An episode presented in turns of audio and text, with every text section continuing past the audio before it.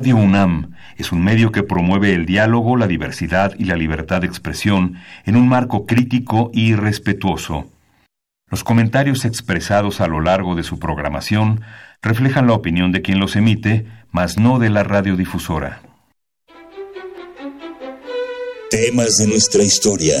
Un programa de Radio UNAM para recordar la historia y entender el presente. Creado por la doctora Patricia Galeana y conducido por el maestro Rubén Ruiz Guerra.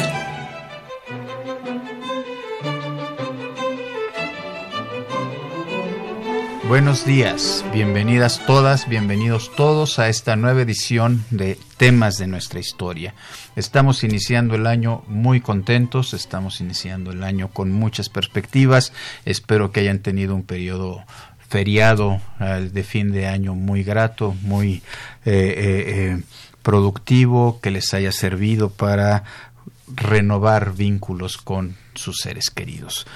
Estamos el día de hoy iniciando un, nuevo año de actividades eh, en nosotros. Vamos a tener un programa muy interesante. Está con nosotros la doctora Ana Rosa Suárez Argüello para platicar sobre un tema muy importante. Eh, el tema le pusimos de nombre Cultura y Poder, el fin de la República Restaurada, pero vamos a irnos acercando hacia un personaje prácticamente desconocido, digamos, en los libros de historia, en los grandes recuentos de la historia nacional, pero que tuvo un papel muy significativo justamente en el fin de la República restaurada, allá por el año de 1800, de 1876. Antes de platicar con la doctora eh, eh, Suárez Argüello, antes de presentarla formalmente, quiero sí repetir, insistir en que nos interesa muchísimo la comunicación con ustedes. Tenemos teléfono en cabina 55 36 89 89, repito, 5536 8989 es el teléfono en cabina. contamos con una página de Facebook, temas de nuestra historia. Tenemos un Twitter también que es temas historia y les recuerdo que estos programas se graban y después se suben a manera de podcast en el sitio oficial de Radio Universidad Nacional Autónoma de México. Entonces ahí pueden eh, regresar a nuestros programas, pueden recomendarlos si les gustan a sus amigos y pueden recomendarlos a sus enemigos cuando no les gusten. Bien, vamos a hablar, insisto yo, de cultura y poder, el fin de la República Restaurada. Decía que para hablar de este tema. Está con nosotros la doctora Ana Rosa Suárez Argüello, quien es historiadora, se formó como historiadora en la Facultad de Filosofía y Letras de la Universidad Nacional Autónoma de México. Actualmente es investigadora en el Instituto de Investigaciones Doctor José María Luis Mora, que es un instituto de grata memoria para ahí, para mí. Yo pasé por las aulas de ese instituto hace ya una buena cantidad de años. La doctora Suárez Argüello se dedica al estudio en el siglo XIX de los Estados Unidos y su relación con México. Ha hecho trabajos muy interesantes en este sentido. Eh, tiene, estudió de una manera muy significativa la construcción del ferrocarril interoceánico en eh, Tehuantepec, allá a mediados del siglo XIX, en la década de 1850 más o menos se hizo este, este intento. Ella hizo un trabajo muy interesante sobre, sobre esto. Se ha dedicado ahora a varias otras tareas. Bueno, ha estudiado a Alberto J. Bianchi, que es el personaje sobre el que vamos a platicar hoy, pero es directora y colaboradora de la eh, primera revista académica mexicana de divulgación en historia que se llama Bicentenario, el ayer y hoy de México. Ha sido muy galardonada por sus trabajos, recibió el premio Genaro Estrada de la Secretaría de Relaciones Exteriores, el premio Maus de la Facultad de Filosofía y Letras eh, de la UNAM y el premio Francisco Javier Clavijero del Consejo Nacional para la Cultura y las Artes. Actualmente funge como maestra en, eh, eh, en la Facultad de Filosofía y Letras y en el Instituto Mora, en donde además coordina la maestría en historia moderna y contemporánea y donde también lleva adelante, coordina, es la responsable de un seminario de historia sobre los Estados Unidos también en ese instituto. Bienvenida, Ana Rosa. Pues muchas gracias por la invitación, es un placer estar aquí. Al contrario, es un gusto y un privilegio que nos acompañes. Bueno, estábamos eh, eh, señalando que vamos a empezar a hablar acerca del fin de la República Restaurada, para ir pasando luego al tema de Bianchi, el teatro, la cultura y todo esto. ¿Qué fue la República Restaurada? Recordamos nuestros libros de historia que después de lo que los liberales dicen el llamado, llaman el llamado imperio, cuando termina el imperio de Maximiliano allá en 1867, se restaura la República.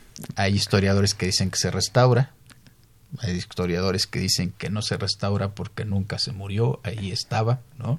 Simplemente podríamos decir que se reaviva, se reactiva una serie de acciones, de actividades que le dan vida a las instituciones republicanas en México. ¿Vas a decir algo, Ana Rosa? No, estoy, estoy de acuerdo. ¿Estás de acuerdo con estoy eso? de acuerdo con eso planteamiento. vi como que ibas a hacer alguna acotación por ahí. Bien, entonces, se, en 1867 las instituciones republicanas vuelven a cobrar plena vigencia. Se termina una guerra, una guerra muy importante y se empiezan a vivir las instituciones republicanas. ¿Qué quiere decir esto? Instituciones democráticas, división de poderes, elecciones periódicas, la vigencia de la ley como un instrumento fundamental para regir el, el, funcionamiento de la vida cotidiana. Aunque con muchos problemas, tenemos que decirlo, porque el país está saliendo de un periodo de 57 años de prácticamente guerra continua ha habido un, una situación verdaderamente terrible en el país, en donde, bueno, pues hay facciones, hay grupos, hay regiones, hay personalidades que están en pugna por algo que es el poder. Y, pues bueno, eso es lo que termina justamente en 1867, pero hay que construir a partir de eso. Para poder construir todavía se necesitan hacer varias cosas por ejemplo, pacificar el país. El hecho de que se haya terminado eh, eh, la intervención francesa y el imperio, el hecho de que los conservadores de alguna manera hayan dejado ya de recurrir a las armas para pelear la vigencia de sus eh, de, lo que ellos consideran debe ser el, el, gobierno del país a pesar de eso sigue habiendo conflictos conflictos locales conflictos regionales grupos étnicos que están peleando en contra de la imposición del nuevo estado gobiernos regionales que pues sí combatieron para mantener su independencia y ahora están viendo que su independencia empieza a ser acotada por un Estado federal, en fin, elementos en este, en este sentido. Pero tal vez la parte más llamativa de eso es el hecho de que entre los vencedores, entre el grupo que ha ganado la lucha en contra de, del imperio de Maximiliano, en contra de la intervención francesa, en contra de los núcleos conservadores que hicieron la guerra de reforma, es que empiezan a haber divisiones entre ellos. Y se forman tres grandes grupos, si mal no recuerdo que son el grupo que sigue a Benito Juárez, por un lado, el grupo que sigue a alguien que ha estado muy cerca de Benito Juárez, pero que ya empieza a dar muestras de autonomía y muestras de querer hacer las cosas de una manera distinta, que es el que sigue a Sebastián Lerdo de Tejada, y el grupo que sigue a un personaje que empieza a despuntar en ese momento, ya militarmente lo ha hecho, pero ahora lo hará políticamente, Porfirio Díaz, quien reúne, digámoslo así, las simpatías de los jóvenes que hicieron la guerra, no los que eh, no los que hicieron las leyes, no los que no los que representaron a la institucionalidad, sino los que estuvieron en el campo de batalla peleando por el triunfo de estas instituciones. Entonces tenemos un, un escenario muy interesante, bastante dividido. Y bueno, habrá que ver cómo es que esto se viene, se logra resolver. En un primer momento, Juárez representa, digamos, el triunfo de la República, el triunfo de la legalidad, el triunfo de la Constitución. Para mí el valor más importante de Juárez es ese, el que representa el triunfo de la Constitución de 1857 y gana la primera elección en 1867 de una manera bastante, bastante sencilla, aunque ya empieza a haber algunos detallitos por ahí. Pero para 1871, cuando Juárez intenta reelegirse después de una serie de desajustes políticos importantes, ¿no? Eh, había querido reformar la constitución por vías no constitucionales, qué paradoja, ¿no? Entonces eso generó una gran oposición que se manifestó, entre otras cosas, a través de la prensa. La prensa nuevamente como un, como un instrumento político, y se expresa en contra del gobierno de Juárez gana la elección de una manera muy disputada, de hecho no es a través de la claridad del voto que se ha depositado, sino que se tiene que llegar a una decisión en el Congreso en donde Juárez tiene mayoría y por la mayoría de un voto logra retener la presidencia. Porfirio Díaz se levanta en armas. ¿Qué sucede?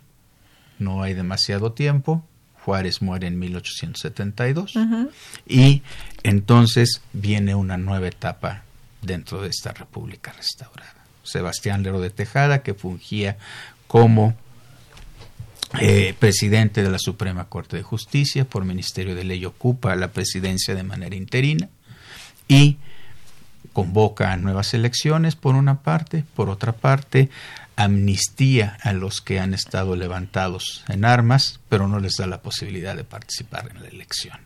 Y esto se termina en un triunfo de Sebastián Lerdo de Tejada. ¿Qué sucede con el triunfo de Sebastián Lerdo de Tejada? Hay grandes esperanzas de que habrá cambios, hay grandes esperanzas de que la vida política se renovará. No se renueva tanto, mantiene en buena medida el equipo juarista, el equipo de gobierno de Benito Juárez, lo cual genera ciertos resentimientos entre quienes lo apoyan. Pero aquellos que han estado en contra de Juárez también están en contra de esto. Y aunque han sido amnistiados, pues por ahí la figura de Porfirio Díaz sigue jugando un papel muy, muy importante. El gobierno de Sebastián Lerdo de Tejada no lo conocemos todavía muy bien. Es un gobierno más bien de claroscuros.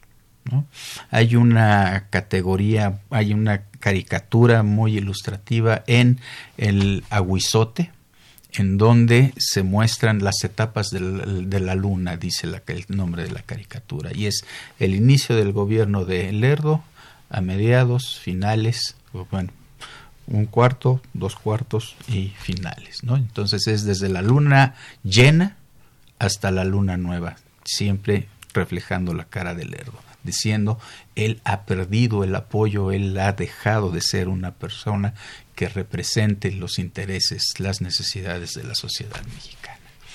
Pero esto está reflejado también entonces en una enorme cantidad de expresiones desde la prensa, la prensa empieza a manifestarse en contra del Lerdo y esto va generando un sentido de animadversión al Lerdo por una parte y de apoyo hacia Porfirio Díaz, quien cuando Lerdo intenta reelegirse se levantará en armas nuevamente y ahora sí triunfará. Y es en ese contexto en donde se inserta el trabajo de Alberto G. Bianchi y el teatro como un instrumento político y tal vez social. Y es sobre eso sobre lo que vamos a hablar en la siguiente parte de nuestro programa, pero antes ya llegamos al momento de hacer la, la, primera pausa musical. Tenemos preparado el día de hoy una pieza de Abundio Martínez que se llama Mis Cantares.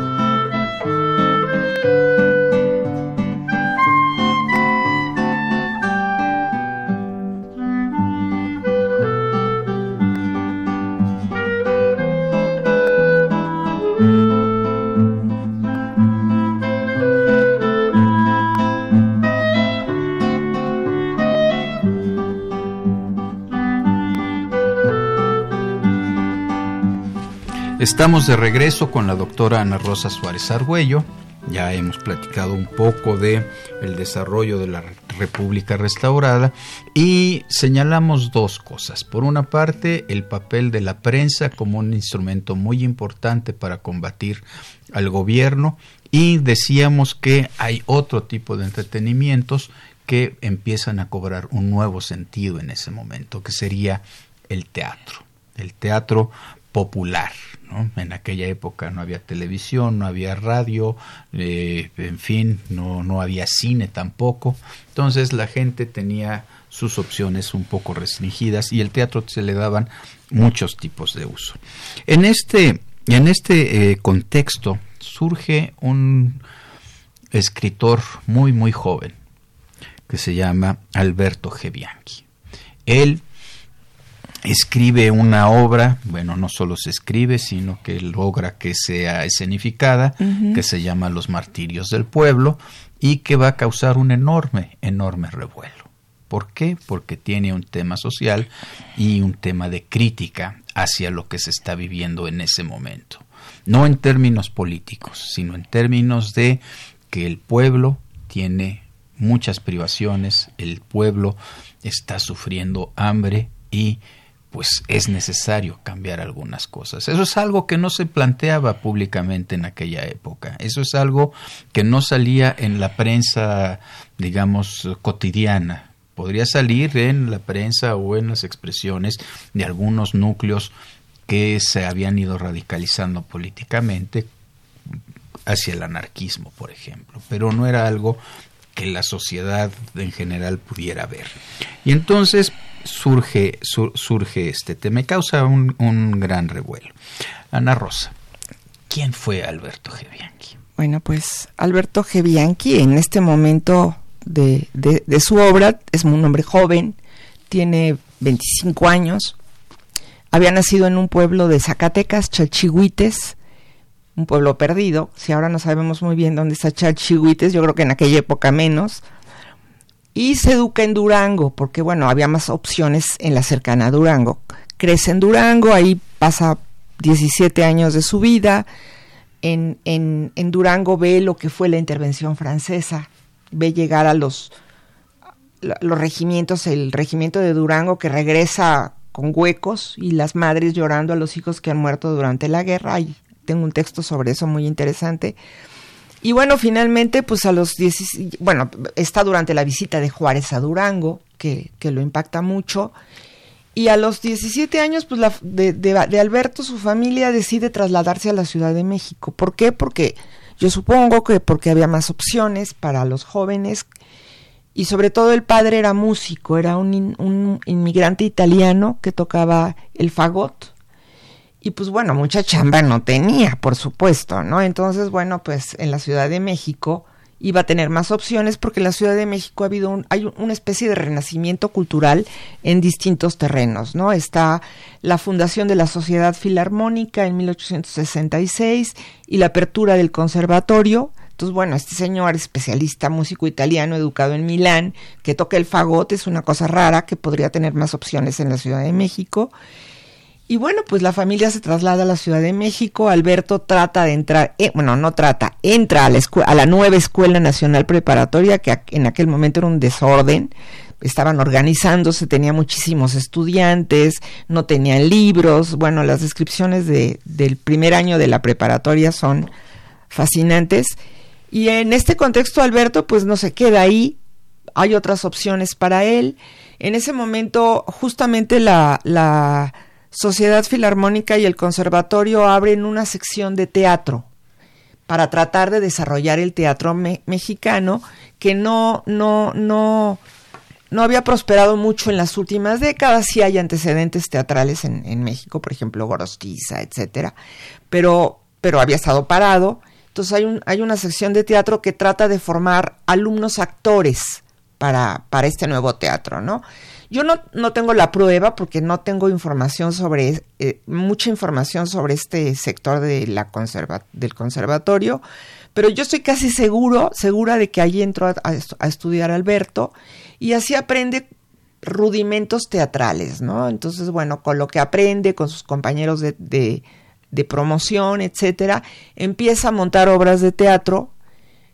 De hecho, es beneficiario de una medida de Lerdo. Lerdo en 1875 le da fondos a este sector del conservatorio para que a través de un actor que se llamaba Enrique Guasp de Peris, un español, eh, eh, eh, de, a conocer obras de teatro de autores mexicanos. O sea, se trata de estimular el teatro nacional, ¿no?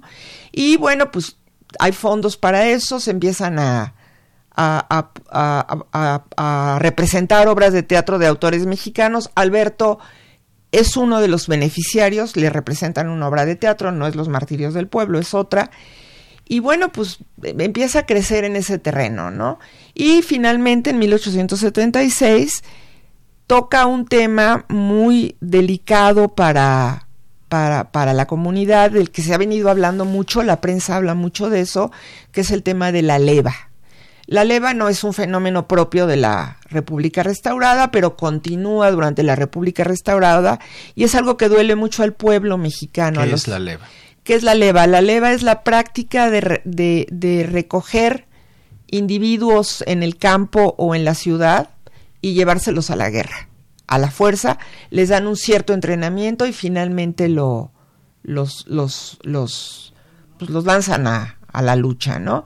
Entonces, bueno, el tema de la leva duele mucho. Ya se ha escrito algo a nivel literario sobre la leva, pero Alberto sabe encontrar el momento y escribe su obra Los Martirios del Pueblo, en, en donde cuenta la historia de una familia que le va muy, muy mal, todo lo mal que se le puede ir a una familia, que es la familia de un artesano. Ahí la, la, hija se está muriendo, al padre lo recogen en el camino, no tienen con qué darle de comer, etcétera, ¿no? Entonces, bueno, es tristísima, todo acaba mal representan a los burgueses que explotan a los obreros, los pobres artesanos que viven al día y que no tienen dinero para comprar medicinas. Bueno, es, es verdaderamente como para el cine, de oro mexicano, ¿no? Este, una, una, tragedia verdaderamente. Pero bueno, él logra que se represente en un teatro, uno de los grandes teatros, el Teatro Nuevo México, que era uno de los teatros populares al donde llegaba más pueblo y hacen gran promoción de la obra. Yo de hecho creo que él lo buscó a propósito porque anduvo circulando volantes entre los obreros. El hecho es que el día que se presentó la obra eh, eh, estaba lleno el teatro, sobre todo de obreros, y la obra causó impacto entre, entre, los, entre los asistentes, ¿no? A tal punto que en algún momento cuando entran dentro de la obra aparecen dos grises. Los grises eran los gendarmes de la época que les decían grises porque su uniforme era gris. Entonces, cuando entran a la obra de teatro los dos grises, la gente enloquece porque se cree que son de verdad y empieza a gritarle a los grises para que se vayan. Se ponen como, digo, se enardecen a tal punto que se preocupan por lo que vaya a pasar, ¿no? De hecho, bueno, Alberto, en una práctica también de la época, es llamado escena varias veces, o se acostumbraba que a los directores los llamaban escena a una mitad de la obra para aplaudirlos. Entonces ahí lo llaman varias veces escena y al final acaba así, ¿no? Bueno, esto es muy mal visto por el jefe de era el gobernador del Distrito Federal, un tal Otón Pérez, que era un agente muy muy leal a Lerdo, y él decide que pues el asunto es grave, que están alebrestando a la incitando a la rebelión a la comunidad y a los dos días van por Alberto y se lo llevan a la cárcel de la Diputación, que era la cárcel de la Ciudad de México, y luego lo trasladan a la cárcel de Belén, ¿no? Ya te estoy contando toda la historia, pero bueno. Este lo acusan de promover, incitar a la rebelión, incitar a la sedición. Y bueno, pues el, el hecho de la prisión de Alberto es gravísimo porque, bueno, toda la prensa, incluso los partidarios de Lerdo, empiezan a publicar protestas diciendo que eso que es eso va contra la libertad de expresión, ya no solo la libertad de prensa, porque esta es una obra de teatro, el gobierno se mantiene firme, no solo se mantiene firme, sino que no se queda en la cárcel de la Ciudad de México, sino lo trasladan a la cárcel ya más, más definitiva, que es la cárcel de Belén. La emblemática cárcel de Belén. Terrible cárcel, ¿no? Donde la pasa muy mal, no recibe visitas, lo tienen, según la prensa, en una mazmorra que huele muy mal porque está cerca de las letrinas se enferma, bueno, eso dice la prensa, porque finalmente la prensa cuenta la cosa desde un punto de vista muy negro, ¿no? Y bueno, las protestas siguen extendiéndose a tal punto que el sector, la cúpula intelectual, digamos, en donde hay periodistas, hay escritores, etcétera, presidida por Ignacio Manuel Altamirano, le Estamos hablando de la gran gloria nacional en, literaria en ese momento, ¿no? Que es el patriarca de la literatura en ese momento, es una gente de muchísimo peso, mucha fuerza. Entonces le dirigen la carta, él le encabeza, él es director de la Sociedad Gorostiza, que era una sociedad también de impulso a la literatura nacional, y bueno, pues toda la sociedad firma la carta que se publica en la, en la prensa, ¿no? Alberto sigue en la cárcel, ya no es tanto Tom Pérez el que lo mantiene ahí encerrado, sino que es Lerdo, porque Lerdo aprueba que se siga que lo sigan manteniendo. Y así está durante unas semanas. Finalmente lo liberan, con tanta presión logran liberarlo. Y Alberto lo que pide es refugiarse en casa del maestro Altamirano, porque sabe que ahí no lo van a, no van a ir por él otra vez. Y sale de la Ciudad de México, se dirige a, a la zona de de Veracruz, donde están las tropas, en ese momento está luchando Porfirio Díaz, de quien él es partidario, porque lo ha dicho varias veces desde antes, o sea, él es simpatizante de Porfirio Díaz, se dice su amigo, y bueno, pues se va, prefiere irse a luchar con las fuerzas rebeldes que está dirigiendo Díaz en la revuelta de Tustepec. Bueno, bueno. Ya, ya me carreré. ya te, no, no está bien, está Ahora pregúntame cosas. Eh, sí, ahí voy, ahí voy, espérame. bueno, dices que hay una gran reacción por parte de la prensa y que realmente eso es lo que logra liberar a, a Bianchi. Así es. La prensa, ¿cómo era el panorama en ese momento? ¿Era muy liberal, era poco liberal, había prensa subsidiada. ¿Qué, qué, qué a ver, algo que es muy interesante de la República Restaurada, que a mí sí me gusta el nombre de Restaurada, por cierto, era lo que iba a decir hace rato. Ah. Este es la gran libertad de, prensa que existe, o sea, tanto Juárez como Lerdo dan libertad de prensa y hay muchos periódicos. Es impresionante la cantidad de periódicos que hay. Hay periódicos muy críticos de los gobiernos, como por ejemplo el Monitor Republicano, dirigido por García Torres, que era un agente muy importante. El siglo XIX es otro periódico importante que al principio, bueno, que es lerdista, apoya a Lerdo, igual que el Federalista, es otro periódico. Y bueno, pues hay muchos periódicos chiquitos, hay algunos periódicos subsidiados, tiene, pero no es un gran subsidio, no es como en el porfiriato con el imparcial, ¿no? Que es el gran periódico subsidiado. Entonces sí hay mucha competencia periodística, aparecen y desaparecen partidos, aparecen y desaparecen periódicos. Cada vez que va a haber elecciones se fundan periódicos que apoyan a algún candidato. Pero bueno, los grandes periódicos son el siglo XIX, el Federalista, el Monitor Republicano, y Alberto G. Bianchi trabaja en el Monitor Republicano y está muy identificado con un grupo que es muy crítico del gobierno, primero de Juárez y luego del Lerdo de Tejada. Cada vez lo golpea más, golpea más. De hecho, Alberto es un gran golpeador de Otón Pérez, que, mm. que que no de balde lo metió, lo metió a la cárcel, ¿no? Ha de haber dicho, ahora, aprovecho mi oportunidad de callar a este Pero estamos hablando de un periodista de 25 años de edad. Muy joven. Muy, muy, muy joven. Muy joven. En este contexto y muy rápido, ¿qué papel tiene el Aguizote? El Aguizote es un periódico también muy crítico, muy se me estaba olvidando el Aguizote, es muy importante, es, es de los opuestos al régimen y bueno, pues apoya apoya a Bianchi cuando lo meten a la cárcel, por supuesto, ¿no? Bien, pues ya llegamos al momento de escuchar nuestra cápsula.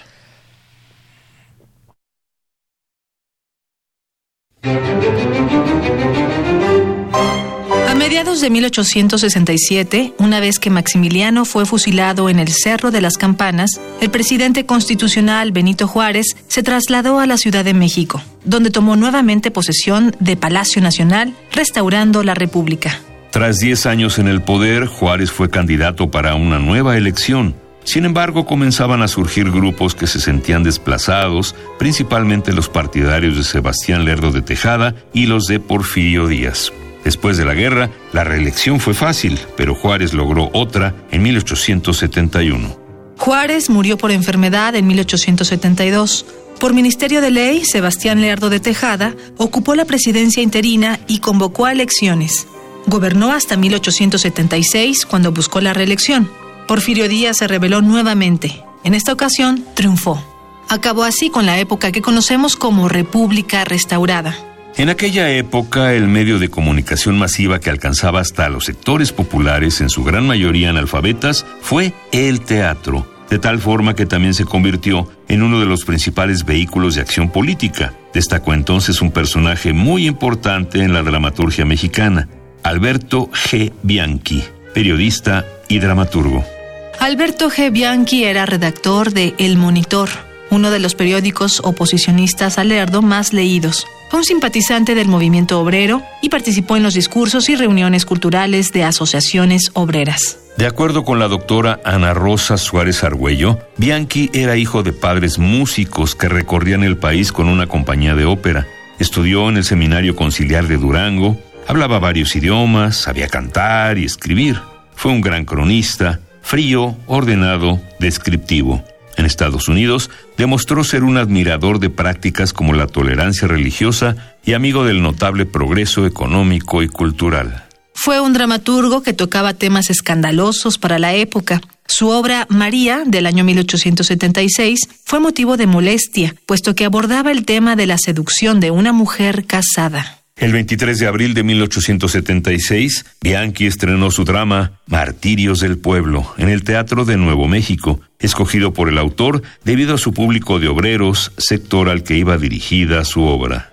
Días antes, el autor repartió entre la clase obrera cientos de volantes que decían, A vosotros que sois víctimas de los poderosos y que comenzáis a luchar por quitaros el yugo que os oprime, dedico este ensayo dramático para pintar vuestros sufrimientos, he visitado vuestros hogares y me he conmovido con vuestros infortunios. Aceptad, pues, mi obra, que tiene por único objeto el exhalar vuestros méritos y copiar vuestros martirios.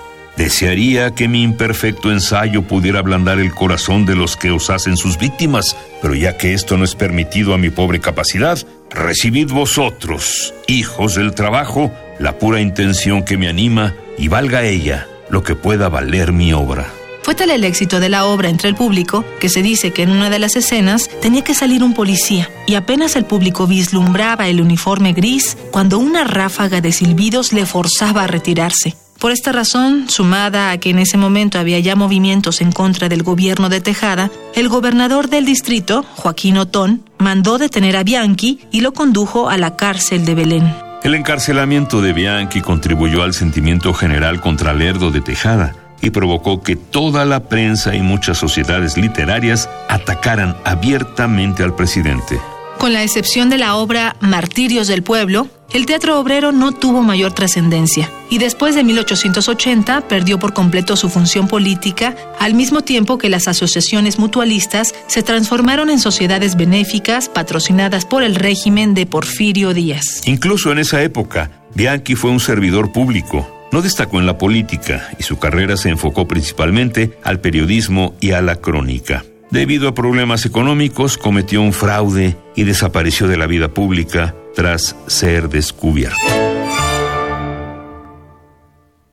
Estamos de regreso con ustedes, estamos platicando ya sobre Alberto G. Bianchi, un intelectual, un periodista, un escritor de teatro, un promotor cultural también. Me estaba comentando la doctora Suárez Argüello que él se dedica muy en el tono de la época a promover asociaciones culturales que puedan de alguna manera desarrollar cierto tipo de tarea vinculada con la creación, con la, eh, eh, la expresión del, del, del pensamiento y de las ideas. Me comentaban a Rosa también que el inicio de esta obra de los martirios del pueblo, que causa un gran revuelo, ahorita vamos a regresar a ese revuelo, tiene un inicio muy impresionante. Sí, es un, porque bueno, es un inicio en el que se dirige a los obreros y les dice, y les, y les dice a obreros, este es su gobierno, ¿no? Y eso es muy fuerte. Vean lo que hace su gobierno con ustedes, cómo abusa, cómo abusa de, de, de su trabajo, ¿no? Y bueno, pues eso es bastante, bastante radical y pues por eso lo acusan de incitar a la rebelión, ¿no? Este, poner en evidencia al gobierno de Lerdo que está acudiendo a la leva en ese momento no la puede suspender porque está luchando contra la rebelión de, de Porfirio Díaz, pues es muy grave porque, porque no, no va a suspender la, la medida y, y lo está y, está dirigiéndose a un al sector más desprotegido, ¿no? Entonces, bueno, pues es, interesante leerla. es fácil de leer, está en línea la obra. ¿Está en línea? Ah, muy bien. Bueno, y, y, bueno, esa misma escena de los que van vestidos de policías que empiezan a ser agredidos, en fin, habla justamente del tipo de reacción que se está generando con, con esta escritura. ¿no? Le pasó con lo que a Orwell con los marcianos, ¿no?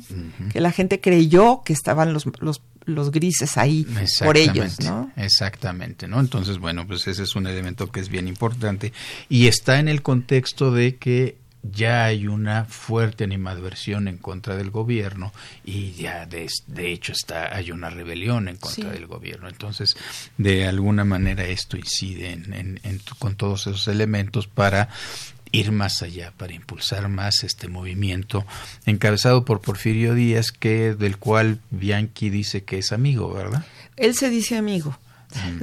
Sí, hay algunas cartas al, al general en donde se, se, dirige a él como mi querido amigo y, le pide ciertos apoyos. Bueno, y de hecho, al regreso de, de, la rebelión, cuando ya Díaz toma el poder, de hecho, Bianchi logra hacer amistad con, con Kutolenk, que fue gobernador de Puebla, por unas semanas se convierte en secretario de Kutolenk, entonces, bueno, pues parece que le va a ir mejor, pero Kutolenk resulta que renuncia a la gubernatura para, lanzar su, para lanzarse como candidato formalmente y en las elecciones pierde. Entonces, bueno, pues Bianchi se queda bailando, regresa a la Ciudad de México. ¿La candidatura a dónde? A la gubernatura de Puebla. Ya. O sea, lo puso, lo puso temporalmente Díaz, este renuncia para lanzar su candidatura a por medio de las elecciones y no gana. Digo, en Puebla también había una lucha de poder tremenda entre dos grupos, ¿no? Y él pierde. Exacto. Y la montaña de los Juanes. Y exacto, y él era opuesto, justamente la oposición, ¿no? Entonces, bueno, Kutolenk se queda bailando y Bianchi con él, y este, y regresa Bianchi a la Ciudad de México, donde consigue una chamba en el gobierno. Entonces, a partir de entonces, se incorpora al sector público y eso lo mata un poco. Yo pienso que durante su estancia en el en la cárcel de Belén, que debe haber sido terrible, él ha de haber dicho nunca más vuelvo a pronunciarme en contra del gobierno, ¿no? O sea, él se había dedicado a criticar al gobierno de Lerdo, al gobierno de la ciudad, bueno, del, del, de la Ciudad de México, no sé, del Distrito Federal, no era la Ciudad de México. Y bueno, pues era un golpeador y además como sus gacetillas se publicaban todos los días, era pues ahora sí que, perdón la expresión, pero chinga quedito, ¿no? Es todo el tiempo, todo el tiempo, todo el tiempo. Y yo creo que en Belén a ver, espérame, se curó... Espérame, espérame, hay un par de cosas. A Primero, ver. esto de las gacetillas, eso es el inicio de, de, de, Bianchi en el periodismo, ¿verdad? Que son pequeñas notas dentro de los ah, diarios de circulación Era una sección, eran unas columnas, varias columnas del periódico en donde había parrafitos con comentarios sobre sucesos nacionales o alguna vez internacional. Entonces él hablaba mucho de lo que sucedía en la Ciudad de México, por ejemplo, criticaba mucho que, que, no, que no hubiera servicios, que, o, denunciaba huelgas, o bueno, o criticaba al gobierno. Era, era, era un golpeador desde el periódico, ¿no? Pero eso en la época de Lerdo. En la época de Lerdo.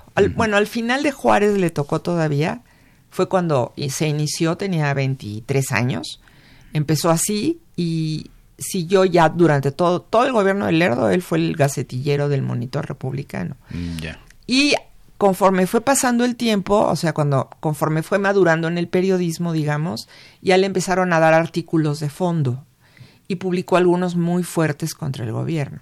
Entonces, bueno, cuando lo detienen, no es gratuito, es uno de los golpeadores del monitor republicano y tuvieron la oportunidad de, de darle una lección a todos, ¿no?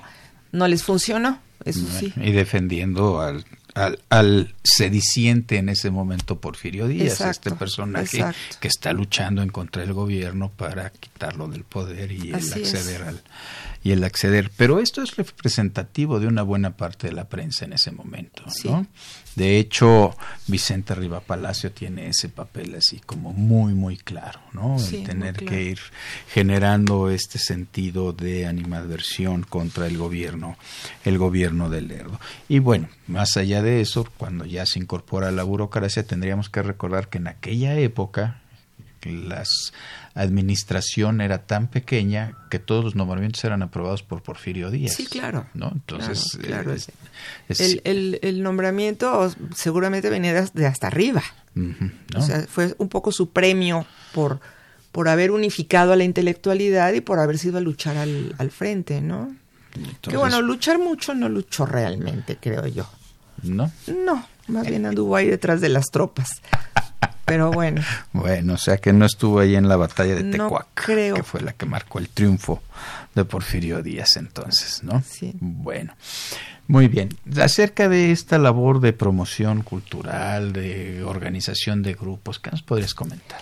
Mira, él forma asociaciones que tratan de promover sobre todo el teatro. O sea, él yo creo que se siente teatrero, como se dice ahora, ¿no? Y bueno, pues estudió teatro, escribió obras de teatro, a veces hacía de actor en esas mismas obras. Y después, de, después del regreso ya a la Ciudad de México, que, que sigue, ya trabaja en la burocracia, él hace periodismo está afiliado a algunos periódicos, pero su presencia no es tan fuerte como lo fue con el Monitor Republicano. hace crónicas, sobre todo crónicas teatrales, crónicas de conciertos, sabe mucho de música. Escribe poesía, también le gusta mucho la poesía. Y dirige obras de teatro, pone obras de teatro, en donde por cierto conoce a su esposa, con la que se va a casar, que era, la esposa era una jovencita actriz, con la que se casa cuando ya le, ya él tenía como 38 años, ella tenía como 16, algo por el estilo, ¿no? Era una cosa así, bueno, era común en la época, fue el caso de, de, muchos, muchos personajes. Y bueno, pues él dirige obras de teatro, las, las sigue, a veces actúa, actúa en ellas. También tiene otro tipo de, de asociaciones que promueve, por ejemplo, fundó una asociación cuyo nombre no recuerdo, pero que era de de, de, admiradores de Morelos y organizan cada año una visita al lugar en donde fue fusilado Morelos, ¿no?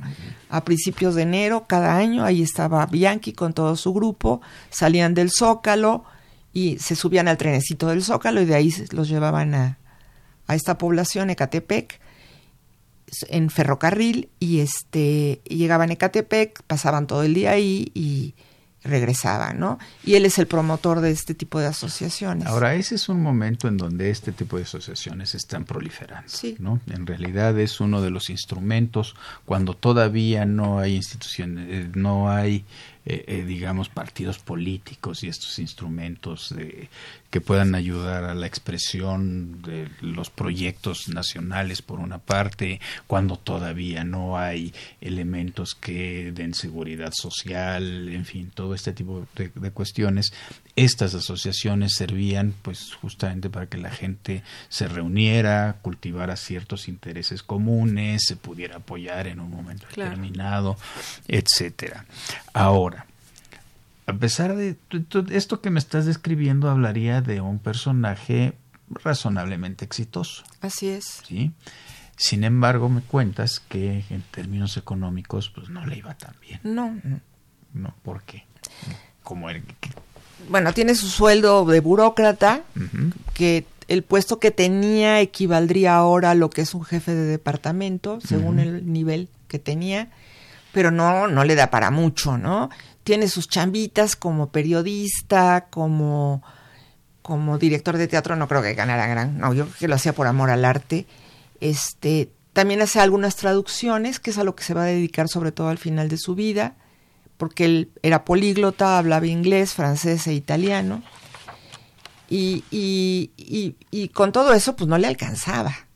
Luego se casa, empieza a formar una familia y su padre se enferma gravemente, muy, muy gravemente. Perdón, tenemos que hacer una pausa. Qué barbaridad. Ahorita seguimos platicando sobre el asunto, ¿sí? Bueno. Vamos a hacer nuestra segunda pausa musical y escucharemos también de Abundio Martínez, interpretado por el cuarteto de clarinetes, ¿Quién te quiere a ti?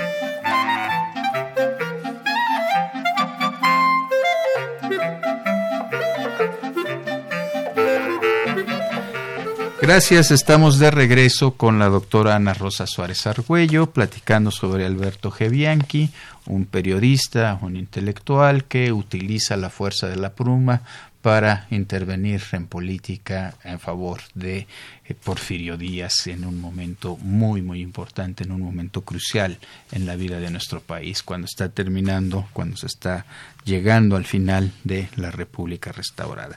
Entonces nos estabas platicando, Ana Rosa, de que eh, este personaje no le va tan bien en términos económicos y que en un momento determinado tiene una crisis importante. ¿Qué pasó? La crisis se debe a la enfermedad del padre, que era un personaje muy importante para él. El hombre se enferma y pues le cuesta cara la, enfermedad, las medicinas, el médico, etcétera. El hecho es que él estaba en ese momento a cargo, bueno, el padre muere, pero Alberto queda muy endeudado y para cubrir sus deudas lo que él hace es apoderarse del fondo de los inválidos que él coordinaba. Para su desgracia, no sé si lo pensaba reponer o no, pero es descubierto y pues eso es causante de, detención y de condena, ¿no? Pero él, yo creo que después de la experiencia en Belén, no quiere regresar al, a la cárcel y desaparece. Desaparece, se da la huida, nadie sabe bien. Es impresionante porque se muere. Hay algunas pistas de dónde pudo haber estado, pero en realidad estaba escondido, ¿sí? Finalmente decide regresar cuando, cuando ya se venció el plazo de la condena, que era de, de 10 años, pero él consideraba que era de 9 años. Entonces regresa en el noveno año, empieza, trata de hacer su vida normal y de hecho patrocina un viaje a, a Ecatepec y al regreso de Ecatepec lo detienen y se lo llevan preso. Es juzgado y se le condena a 10 años de prisión, por lo cual tiene que 10 años de prisión, pero, pero se toma en cuenta el tiempo pasado. Por lo mismo, solo va a estar en la cárcel año y medio, que tampoco ha de haber sido nada divertido estar en la cárcel de Belén año y medio, ¿no? Finalmente sale de la cárcel y pues trata de, de, incorporarse a la vida, a la vida, a, su vida anterior, pero bueno, el mundo ha cambiado mucho, ya no es lo mismo 1875-80 que 1900, 1901 todo ha cambiado mucho, los grupos intelectuales, periodísticos, todo es diferente. Él va a trabajar un tiempo en El País, el periódico El País, que era un periódico de católico, muy católico. Es, pero bueno, aguanta dos años porque el editor del periódico era Trinidad Sánchez Santos, que era bastante tremendo. ¿En qué sentido? Era muy duro, era muy dominante, entonces, bueno, pues yo creo que Alberto aguantó un tiempo, ¿no? Y a partir de entonces empieza a rodar, este, empieza a rodar, va a Guadalajara a, fundar un periódico, pero le va muy mal en Guadalajara. Le va tan mal que los periodistas de la Ciudad de México juntan dinero para ayudarlo a regresar a la Ciudad de México, ¿no? Y bueno, pues trabaja como traductor de la Sociedad de Geografía y Estadística, hace algunas crónicas de periódico, y finalmente lo invitan a Puebla a trabajar en un periódico que se llamaba El Amigo de la Verdad, que era también un periódico muy conservador. Y bueno, cuando está empezando a trabajar en El Amigo de la Verdad, pues muere. Supongo que fue un ataque al corazón, una cosa por el estilo, porque fue inesperada y muere, ¿no? Muere a los 56 años de edad, deja a su familia en la orfandad y viudez más terrible, no tienen recursos y bueno, pues este ahí acaba su vida. Tengo la vida de algunos de sus descendientes, tengo datos de ellos, pero bueno, es... Pero estamos hablando entonces de un personaje que podríamos pensar que aparentemente representaba todos los ideales sociales que tenía el liberalismo mexicano de ese Así momento. Es. Alguien educado, con capacidad de expresarse, con un desarrollo profesional, podríamos decir, exitoso, ¿no? Prometedor. Prometedor en un momento determinado, eh, que tiene conexiones. Es evidente que mucho de esto que nos relatas que pudo haber hecho tenía que haber tenido uh, unas conexiones eh, personales importantes. Serga Cetillero del Monitor Republicano. Estamos hablando de uno de los periódicos más, importantes. uno de los dos periódicos más importantes en esa época en México. Entonces, acaparar ahí ese espacio, tener ese espacio de manera cotidiana, pues habla de alguien que tenía, digamos, un peso significativo, ¿no? Y a pesar de eso, en términos económicos, pues las cosas no, no marchan bien. Claro, estamos pensando en un momento en que no hay nada, nada, absolutamente nada de los elementos que el Estado se ha dado bien, mal, nos gusten, nos alcancen o no nos gusten o no nos alcancen en el siglo XX, ¿no? Elementos para guardar la seguridad social, una enfermedad terrible del padre, pues de que genera una enorme necesidad económica y en fin, este no tiene, no, no deja nada al, al final de su vida para, para sus descendientes, ¿no? Cosa que que pues es algo que resulta muy común. Recuerdo el caso de José María Vigil, un intelectual, liberal, periodista muy, muy importante, el último liberal doctrinario, nos diría don Daniel Cosio Villegas, que muere siendo él director de la Biblioteca Nacional y que como murió a mediados de quince a la mitad de la quincena no había dinero, no tenía dinero para el funeral, para el sepelio. Entonces Porfirio Díaz tuvo que pagar, eh, eh, decidir que se, que, que se pagara eso. Estamos hablando, insisto, de gente con un cierto nivel de éxito en la vida intelectual, en la vida cultural, pero que esto no está compensado, digamos, de alguna manera en el ámbito en el ámbito económico, ¿no? Entonces eso es, es muy muy representativo de el destino de la vida de la vida cultural e insisto en alguien que ha tenido un papel importante, ¿no?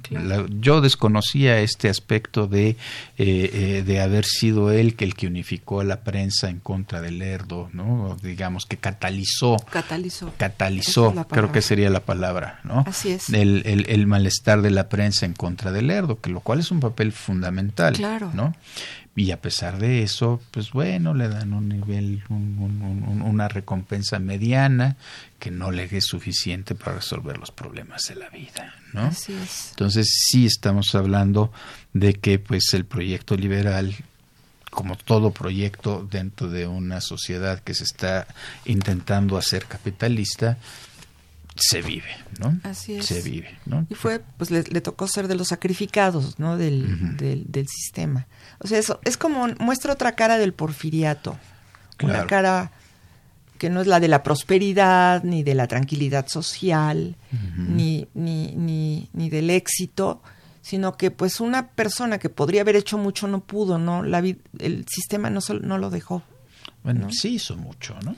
Sí, pero pero su final fue tristísimo, ¿no? Sí, pero que tiene que ver más bien con la otra parte. Sí. No el haber podido haber hecho, no el haber hecho, sino el no tener el, la recompensa que merecería. Que hubiera sido de desear en un momento determinado, ¿no? Y entonces, bueno, ¿por qué te interesó Bianchi? Mira, pues a mí me interesó Bianchi por pura casualidad, porque me invitaron a a participar en un libro sobre viajeros eh, mexicanos a Nueva York y no había quien hiciera el, el trabajo que hizo Bianchi. Él participó en un viaje en 1885 en el que empresarios ferrocarrileros estadounidenses invitaron a los periodistas mexicanos de la prensa asociada a hacer un recorrido por Estados Unidos. Los estadounidenses lo que querían era vender su país, o sea, comercialmente, empresarialmente, industrialmente, y los mexicanos lo que pretendían era cambiar la imagen de México en Estados Unidos, ¿no? Entonces ellos hacen un viaje maravilloso que duró varias semanas, recorren ciudades importantes de Estados Unidos, ahí los tratan a todos muy bien. ¿Más bajo? No, no. Los tratan a todos muy bien y... cortando. Y este, y entonces haciendo este estudio de este viaje fue como, cuando me, empecé a interesar por Bianchi. Ya, bien. Las fuentes que utilizaste. Fernando López Leiva de Naucalpan, por ejemplo, nos pregunta, ¿Gutiérrez Nájera y Olavarría Ferrari escribieron algo sobre Bianchi? Algunos comentarios tiene Gutiérrez Nájera y Olavarría Ferrer, bueno, muy poquito, pero sobre todo Gutiérrez Nájera, en sus crónicas a veces habla de la obra de, de, Bianchi. Mm, ya. ¿Y cuál fue tu fuente principal entonces? Para mi trabajo, sí. la fuente principal es la prensa. Mm, ya. También hay material de archivo, pero sobre todo la prensa. Bien. Juan Carlos Ruiz de la Gustavo Amadero, ya como te puedes dar cuenta estamos en las preguntas, que ahora tuvimos poquitas preguntas, ¿sí? Eh, nos pregunta, ¿habría sido mejor quedarnos con Lerdo de Tejada que tener a Porfirio Díaz? pues no lo sé. Ese es tema de otro programa. Exactamente. Ese es tema de otro programa, ¿no? El hubiera no existe en la historia. Exactamente. Y pues a Porfirio Díaz, aunque a algunos no nos guste mucho el personaje, pues tiene un papel muy significativo. Hubo aciertos durante su régimen, aunque también hubo deudas muy importantes. No, terribles. Bien, eh, Mario Gallardo de Iztacalco, Karen Martínez de la Gustavo Amadero y Adán Belén de la Cuauhtémoc, eh, pues felicitan el inicio del año, les gusta escucharnos, eso me da muchísimo gusto, y alguien, y Adán Belén dice saludos a mis amigos. Entonces, pues bueno, la verdad, saludos también a nuestros queridos escuchas, que son nuestros amigos sin cara. Claro. Eh, pero bueno, son, son nuestros amigos también. Pues hemos llegado al final de esta emisión de temas de nuestra historia. Muchísimas gracias Ana Rosa por pues, estar aquí compartiéndonos información sobre un personaje verdaderamente interesante y que es de esa que forma parte de toda esa esa gama de todo ese esa cantidad de personas que pareciera creer que no pasan a los libros de texto, que parece ser que no pasan a los libros de historia, pero que han tenido un papel importante a la hora de, perdón, a la hora de ir construyendo el país en el que se vive.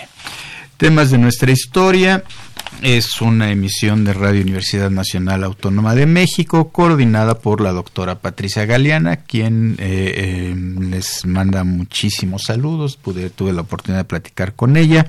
Es conducido por el maestro Rubén Ruiz Guerra.